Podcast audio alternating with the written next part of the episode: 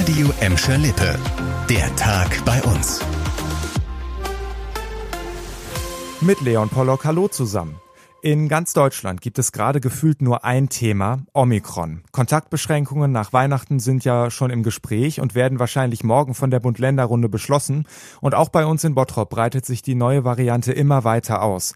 Erst am Freitag hatten wir den ersten bestätigten Omikron-Fall bei einem Bottropper Kita-Kind. Jetzt hat uns die Stadt 24 weitere positive PCR-Ergebnisse in dieser Kita bestätigt. Ob es Omikron ist, ist noch nicht sicher, weil die Labore gerade förmlich überrannt werden. Es ist aber sehr wahrscheinlich, wahrscheinlich, dass in den nächsten Tagen noch mehr Fälle dazukommen werden. Weitere 50 PCR-Tests stünden außerdem allein in der Bottropper Kita noch aus. Drei weitere Personen aus Bottrop haben sich mittlerweile unabhängig von der Kita mit Omikron infiziert. Auch in Gelsenkirchen könnten bald die ersten Fälle auftauchen. Laut Stadt sind gerade zwei Personen in Quarantäne, die sich vermutlich bei einer Kontaktperson mit Omikron angesteckt haben. Es dauere aber rund zehn Tage, bis feststehe, ob sich der Omikron-Verdacht bestätige. Aus Gladbeck gibt es noch keinen Fall mit der neuen Variante.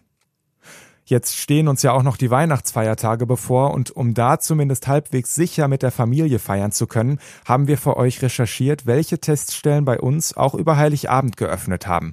Die Details dazu hat Nico Merkler. Besonders in Gelsenkirchen haben noch sehr viele Teststellen geöffnet.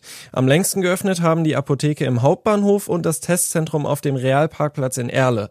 Dort könnt ihr euch von morgens bis abends testen lassen. Wenn ihr in Bottrop etwas spät dran seid, dann solltet ihr am besten mal beim Medco-Testzentrum am Altmarkt oder an der Fernewaldstraße in Fuhlenbrock vorbeischauen. Da gibt's die Tests noch bis 19 Uhr abends.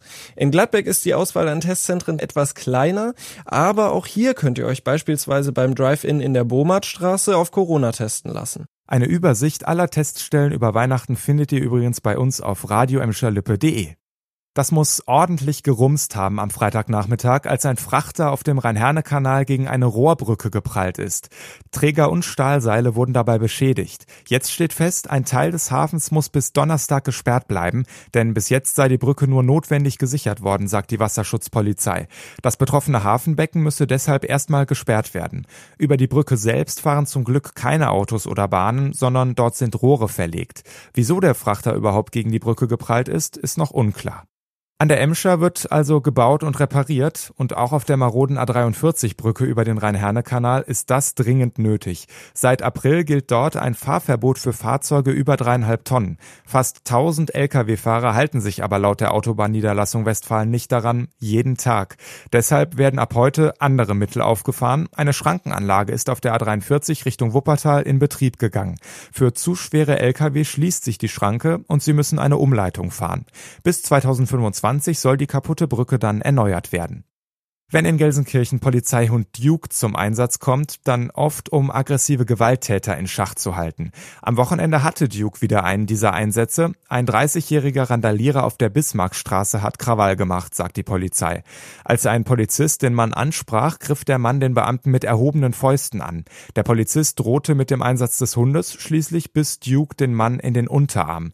Der immer noch aggressive Mann wurde dann in eine psychiatrische Klinik gebracht. Das war der Tag bei uns im Radio und als Podcast. Aktuelle Nachrichten aus Gladbeck, Bottrop und Gelsenkirchen findet ihr jederzeit auf radioemschalippe.de und in unserer App.